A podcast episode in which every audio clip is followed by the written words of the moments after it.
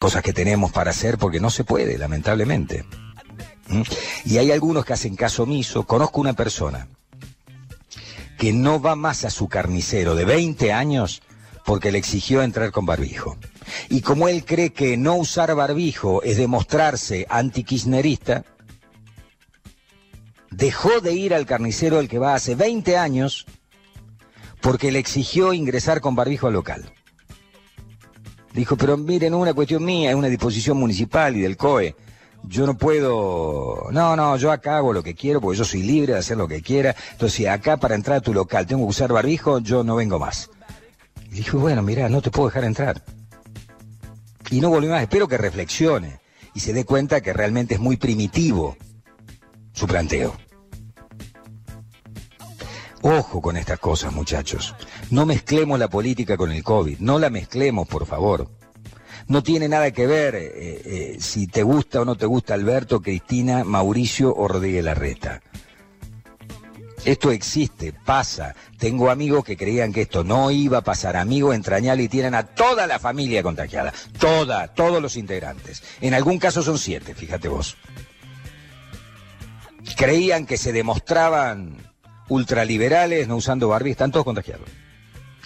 Guarda muchachos, esto no es joda, no es joda. Y algunos la pasan mal. Cercanos, no tan cercanos, la pasan mal. A tenerlo en cuenta. Bueno, esto de los pibes yo no, no, no puedo creerlo realmente, ¿no? Que esto haya ocurrido ahí en la Reserva Natural de la Quebrada. Sinceramente, no por los pibes, ¿eh? insisto con este tema. Me preocupa muchísimo por los viejos. ¿Dónde están los padres? 40 pibes acampando en un lugar donde no se puede acampar, prendiendo fuego, eh, violando la cuarentena. Sinceramente, es llamativo el tema. Bueno, lo tengo en línea a Rodrigo Salemi, médico cirujano cardiovascular y actualmente se encuentra trabajando en el Sanatorio Lomas de San Isidro. Fue el primer médico argentino en colocarse la vacuna de Pfizer para hablar del test de antígenos y también vamos a tratar de hablar un poco de su experiencia como vacunado, digamos, y, de las vacunas que parece que no llegan nunca, ¿no? Y la gente ya está desesperada por ello. ¿Cómo le va, doctor? ¿Qué tal? Buen día. ¿Qué tal? Buen día, Beto. ¿Cómo estás? Muy bien. Bueno, eh, esto del test que apareció en las últimas 48 horas, un test rápido, más económico, eh, aparentemente tan eficiente como el otro, eh, ¿es tan así? Mira, es así, es una tecnología que se está usando en Europa, es el laboratorio Abbott. Si lo quieren buscar después, el laboratorio Abbott es el que diseñó estos test. Es muy similar, a ver, la, técnica es muy similar a lo que se hace con lo que es la PCR, el, el hisopado que todos conocemos, ¿no? Se te hace un hisopado, se detectan pedacitos, viste que el coronavirus tiene esas patitas, ¿sí? esas espigas.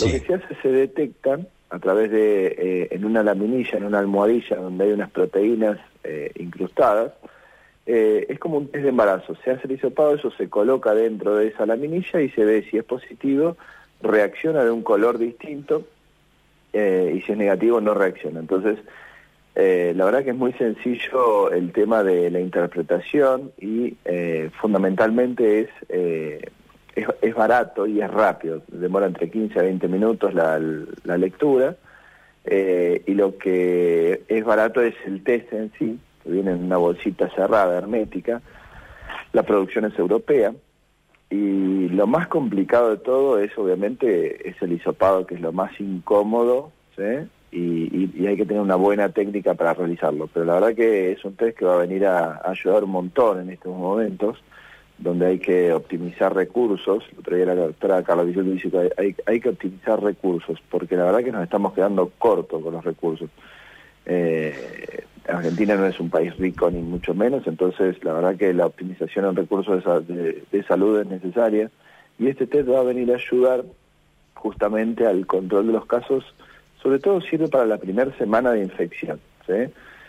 Eh, donde vos encontrás partículas virales en toda tu nariz, en toda tu, se llama orofaringe, que es la, parte de atrás de la nariz llegando a la boca, donde llega el hisopo.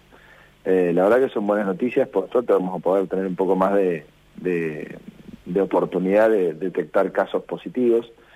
Tienen lo que se llama sensibilidad y especificidad prácticamente igual, incluso superior a lo que es la PCR, al hisopado convencional, con el laboratorio de biología molecular Y otra de las cuestiones eh, importantes es que este test viene a liberar un poco los laboratorios de biología molecular de la carga de hacer PCR, que están un poquitito atrasadas por la saturación de los laboratorios.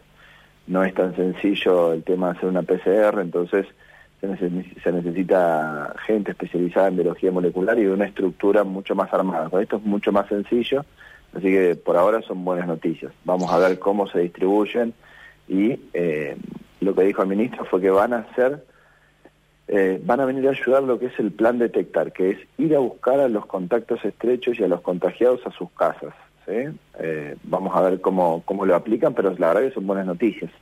Ahora ha habido un atraso muy grande, ¿no? Me parece en el conurbano bonaerense, en AMBA en general, con respecto a eso, ¿no? Me parece que se había trabajado mejor durante algún tiempo en el interior con eso de armar el árbol de los contagios. Una persona contagiada inmediatamente detectamos quiénes estuvieron con él, vamos y sopamos a todo el mundo. Es como que se ha ido relajando esto porque no dan abasto los laboratorios también. En este caso de este estudio, ¿cualquier laboratorio lo puede hacer o tienen que ser laboratorios específicos también? No, no, cualquier laboratorio no hace falta que sean especialistas en biología molecular. De hecho, solamente aunque haya un bioquímico es suficiente eh, para realizar el hisopado y la colocación del material de ese hisopo, obviamente con todas las normas de bioseguridad como corresponde, ¿no? Tiene que estar bien protegido porque estás hablando que estás trabajando con pacientes contagiados. Eh, colocar ese la secreción que se saca con ese hisopo en esta en esta almohadilla y, una lectura muy sencilla. Entonces solamente con un bioquímico es suficiente, no hace falta demasiada estructura. Por eso digo que va a venir a liberar un poco a los laboratorios que están abarrotados de trabajo el tema de las detecciones de la PCR. Doctor, eh, recién me decías eh, que hay que tener una buena técnica para poder realizar el hisopado. ¿Este es más fácil de realizar que el otro? Porque hoy justamente tenemos un mensaje de un oyente que nos dicen, fui tres veces al hospital de Unquillo a hisoparme y las tres veces me lo hicieron mal. Y yo digo, ¿será posible que le hagan tres veces mal un, estudio? ¿Es posible eso? Eh, mira, la verdad es que, a ver, es posible cualquier cosa, la medicina no es una ciencia exacta, no te olvides que aparte hay un montón de cuestiones dentro de lo que es cuando uno hace el hisopado de la nariz, hay, hay pacientes que tienen desviaciones de tabique, eh, hipertrofia de los cornetes, viste que no respiran por alguna de las dos fosas, entonces a veces es complicado hacer el hisopado. Entonces, igual el hisopado de este test es exactamente igual al hisopado de la PCR, tenés que llegar a... O sea que te meten ese hisopo largo hasta el cerebro. Es terrible. Sí, sí. La verdad que no es agradable, pero bueno, es la, única manera. Hay, hay test, eh, por ejemplo, en, eh, en Israel que se están usando con la detección de la saliva. Son un poco más caros y más complejos y la verdad que no hay mucho mercado todavía para eso. Ahora el laboratorio Roche también sacó un test muy similar. Eh, lo que pasa es que vos no te olvides que es una producción limitada. Por ejemplo, Roche dijo en el próximo mes voy a hacer 4 millones de estos test rápidos de antígenos. Eh, y si vos te pones a hablar de gran escala, eh, 4 millones de test no es nada. Entonces, viste, a veces la producción también... Eh, estamos hablando a nivel mundial. nosotros deseamos. ¿4 millones a nivel mundial? ¿O 4 millones para Argentina? a nivel mundial. No, no, claro, 4 millones a nivel mundial. Por eso es, nada, es nada, nada. No te olvides que Argentina hizo una gran compra y compró 500 mil. ¿Y cuál es el precio? Es un precio bastante más conveniente porque acá el hisopado convencional, digamos, a nivel privado te lo cobran entre 5 y 6 mil pesos. ¿Cuánto cuesta o costaría este?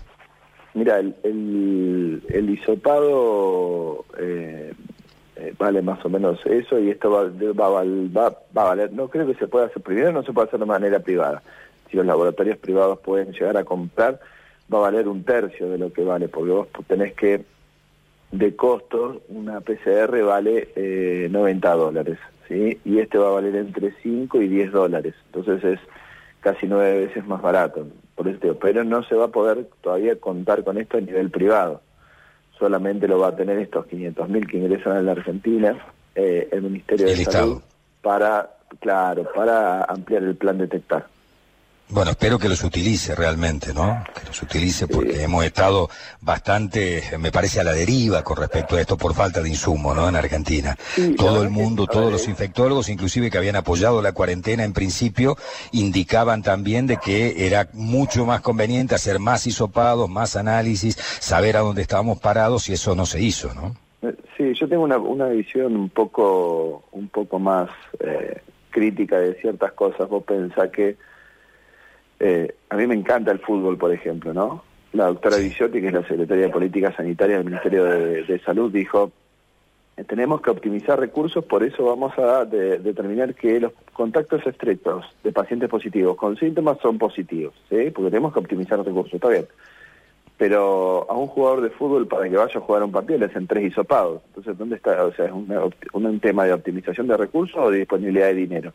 Yo entiendo los intereses, todo, todo bárbaro eso, ¿sí?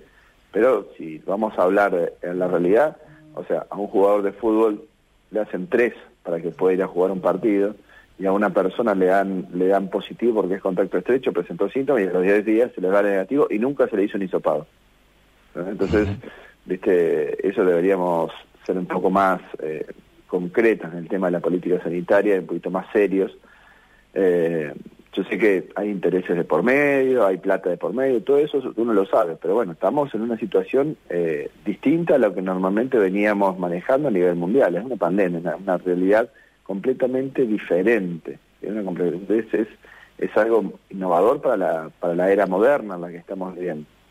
Pero bueno, ojalá que esto... Pero ese insumo va a estar solamente en manos del Estado, del Ministerio de Salud, va a ser, eh, digamos, la autoridad de aplicación va a ser solo el Estado. Por el momento no va a haber posibilidad de... Claro, lo que pasa es que la gente que, que, se, que le da miedo, que tiene algunos síntomas y que tiene que ir a hacerse a nivel privado, tiene que pagar entre 5 y 6 mil pesos. Sí, sí, es caro. Igualmente siempre es conveniente que haga la consulta previamente, porque eh, hoy en día, viste, a uno le duele un poco la cabeza y ya piensa que tiene coronavirus. Más allá de que el 95% de las enfermedades respiratorias eh, en este periodo en Argentina eh, es coronavirus, ¿viste? no todo no todos los síntomas se correlacionan, por eso siempre hay que hacer la consulta al médico antes de ir a hisoparse de manera privada, por el por las dudas, ¿viste? No, me siento mal, me quiero hisopar. Hay que tener cuidado con eso, también hay que llevar mucha conciencia de que eh, los recursos hay que, hay que cuidarlos también. Contanos un poco sobre tu experiencia de, vacunado con la, vacuna de Pfizer, que está en etapa de prueba, ¿no? En, está en estadio 3, justamente, y que ha tenido algunos inconvenientes, ¿no? Ha tenido algunos inconvenientes esta vacuna eh, con un par de pacientes que han tenido algunas complicaciones, uno creo con una una un problema neurológico y otro con una mielitis, una inflamación de la médula. ¿Cómo es tu experiencia? Mira, eh, estos, estos dos casos que vos mencionás es la vacuna de Oxford, la vacuna de AstraZeneca. Ah, la de Oxford, perdón, no de Pfizer. Claro, es, completamente distinta a la vacuna de Pfizer. La vacuna de Oxford es un adenovirus, es un virus de un chimpancé que no infecta al humano, pero lo modificaron genéticamente, le inyectan el virus este al humano y eh, el, organismo, el sistema inmunológico reacciona contra este virus que tiene el código genético del coronavirus, entonces produce anticuerpos. La vacuna de Pfizer es un ARN mensajero, es, es como el cerebro del, del, virus que está sintetizado eh, en un laboratorio, es de síntesis eh, en el laboratorio, y te inyectan esto. Esto produce que también tu organismo reaccione contra este elemento extraño y produzca anticuerpos. Mira, la verdad que yo fui voluntario, estuve, me, me anoté al, en, el estudio, estuve en el sorteo, estuve dentro de los primeros 20, en el primer grupo. La verdad que con la primera dosis no sentí prácticamente nada, allá de un poco de dolor local. En la segunda dosis, yo, yo tengo las dos dosis, van a ser dos dosis por ahora, ¿sí? es lo que se sabe, hay que evaluarlo a largo plazo esto, a ver si necesitan más. Pero por ahora son dos. Con la segunda dosis ya tuve un poco de fiebre, tuve un poco de malestar, tuve un poco de sudoración y escalofríos. Esto eh, es a consecuencia de la elevación, se llama Buster de anticuerpos, que es, yo venía con una carga de anticuerpos con L de 10 y de golpe con la segunda dosis se me levantó a 70, por darte números abstractos. Eh, eh, esto me hace presumir que yo tengo la vacuna y no tengo el placebo el, placebo solución fisiológica, por esta reacción de mi organismo. Más allá de que un 30% de las personas que reciben placebo también hacen estos síntomas. ¿eh? Pero bueno, la verdad que yo la verdad que lo sentí y me siento bárbaro. La verdad que no ha tenido grandes, grandes reacciones adversas, más allá de las descriptas, que fiebre, sudoración, eh, escalofríos, Que lo podés tener también, algunos lo tienen con, a pesar de que ha sido tan modificada y se va, se sigue trabajando sobre ella con la de la gripe común. Hay gente que tiene síntomas con la, vacuna de la gripe común. Son todos síntomas comunes a, la, a, las, a todas las vacunas generalmente. Todas las vacunas te producen a veces, viste que los chiquitos siempre te dicen, cuando le das cualquier vacuna le puede dar fiebre. Bueno, esto es lo mismo. Eh, tuve un poco de esos síntomas que duraron 24 o 48 horas, desaparecieron y la verdad que me siento perfecto por ahora. La semana que viene ya empezamos con la detección de las pruebas serológicas que me van a hacer, me van a sacar sangre, van a, van a analizar la, la producción mía de anticuerpos y vamos a empezar a tener un poco más de idea de si esta vacuna está funcionando realmente o no, porque se va a comparar con el grupo de control.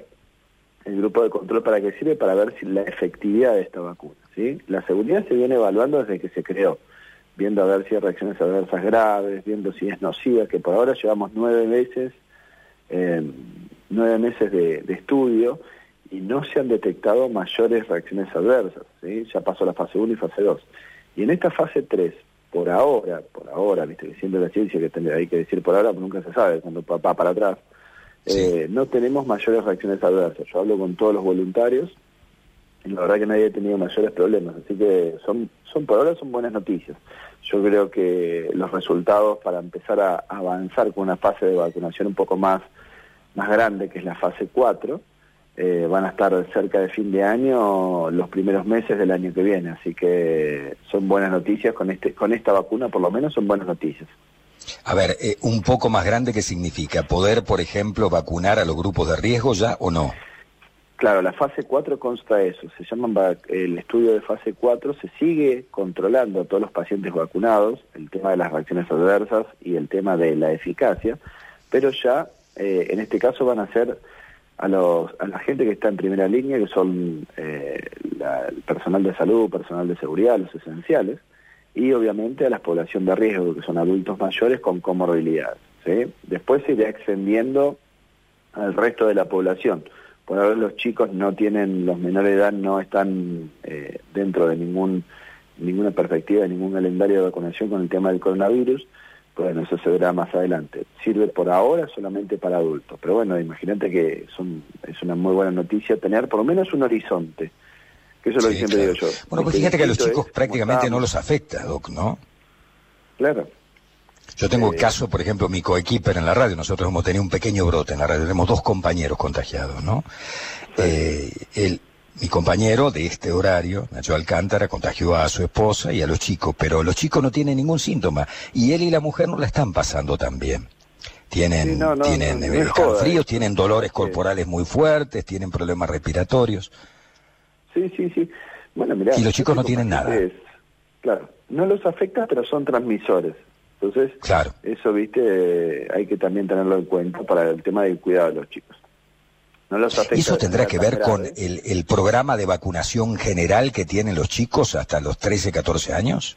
Eh, debe ser, habría que ver. ¿eh? Igualmente se sabe que la vacuna, a ver, se, ha estudiado que la vacuna de la, de la BCG también te da cierta inmunidad. O sea, hay que, ahora después, después de que pase toda esta vorágine, hay que estudiar por qué algunas personas sí, por qué. Pues también hay muchas cosas azarosas de esto, ¿viste? La verdad que yo veo pacientes, tengo pacientes internados en las terapias intensivas de 40 años, vos decís, ¿por qué está tan grave? Y por ahí conoce gente de 80 que viste que la pasó asintomático. Entonces, bueno, mi vieja se salvó con 92, te cuento. Mi vieja tuvo coronavirus, mi, mi madre con 92 para 93 cumple el 30 de octubre, tuvo coronavirus y zafó. ¿Viste? Eh, y la pasó prácticamente de manera sintomática, digamos, tenía ardor en los ojos, había perdido el gusto y el olfato, pero nada más, digamos, no tuvo, no alcanzó a hacer esta hiperinflamación al violar. Ya estoy casi un especialista en el tema, ¿no? Cuando te toca tan de cerca. te transformás casi en un especialista. Por último, ya ya te tuteo porque ya estamos tan acostumbrados a verte en la tele también que no, nos sentimos amigos. Che, contanos, Doc, ¿qué, ¿qué le decís a la gente que hoy mezcla todo, mezcla la política con el coronavirus y entiende que si no usa barbijo es una demostración de que es anticao, que todas estas pavadas que están ocurriendo de gente que está actuando, a mi juicio, con mucha irresponsabilidad, sin tener conciencia social y se terminan transformando en un eslabón en la cadena de contagios. ¿Qué le dirías a esa gente? Y la verdad que, a ver, yo trato siempre de, mostrar el lado, a ver, vamos a intentar mostrar el lado positivo. Tenemos un horizonte, tenemos que dejarnos de joder con esto porque el horizonte de la vacuna está a la vuelta de la esquina, no está tan lejos. Distinta a la situación que teníamos en marzo, donde no sabíamos nada y estábamos completamente eh, desamparados, no teníamos una brújula donde ser. Hoy en día tenemos un horizonte, entonces es más fácil de, de poder uno tener, eh, poder cuidarse, Con, eh, con un horizonte hacia, hacia donde vamos.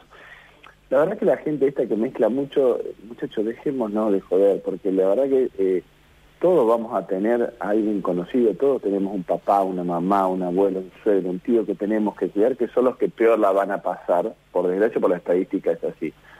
Eh, las cuestiones políticas y las las vamos a, evaluar cuando tengamos que votar, cada uno después es responsable de su voto. No podemos mezclar política con, con salud, no en este momento. Más allá de que las políticas sanitarias vienen bajo una estructura de un gobierno, ¿sí?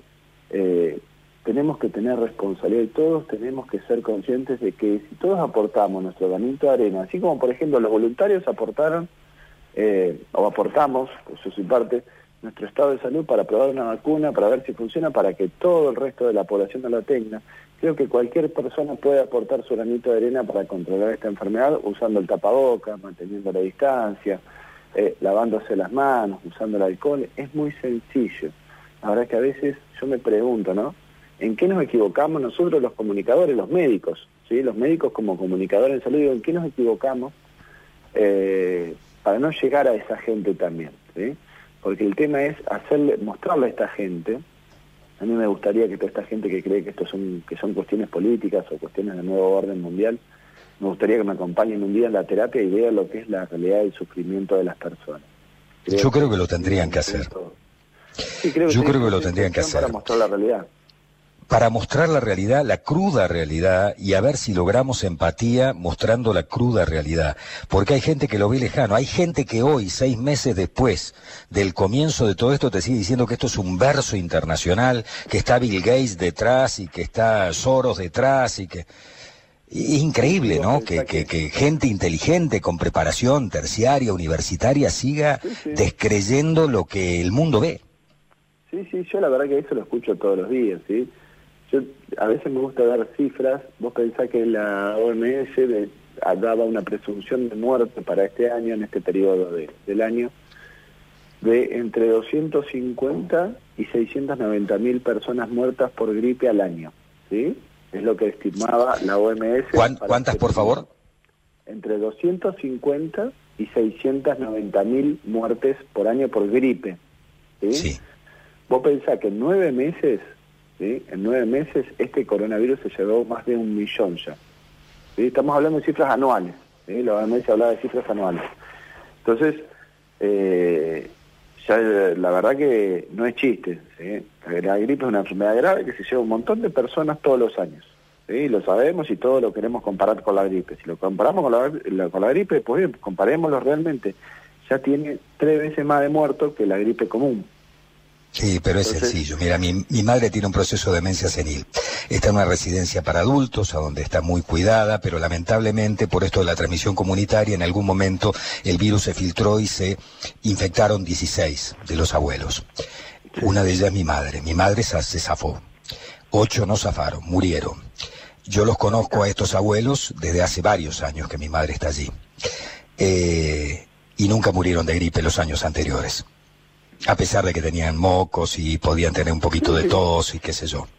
Y sí mueren de coronavirus. Ocho, el 50% de los que se contagiaron. O sea que, muchachos, a las pruebas me remito, hay que dejarse de jorobar, me parece, con respecto a este tema, y tratar de eh, aportar un granito de arena para no ser parte, un eslabón más de la cadena de contagio. Es fundamental. Sí, porque es la única manera. Es muy fácil de controlar esta enfermedad. Es muy fácil de controlar. Vos fíjate que Hoy en día ya sabemos qué es lo que tenemos que hacer, no es que estamos como en marzo que no sabíamos para dónde disparar. Hoy en día sabemos lo que tenemos que hacer, ¿sí? Es, muy sencillo, son tres cuestiones básicas. El uso del tapabocas, la distancia y el lavado de manos, ¿sí? Entonces, si nosotros sabemos lo que tenemos que hacer, yo me pregunto por qué no lo hacemos. ¿Por qué nos queremos rebelar contra la sociedad? A ver, eh, es, es algo, viste, irrisorio, este, el tema de la negación que tiene la gente muchas veces con la enfermedad, de pensar que a mí no me va a pasar.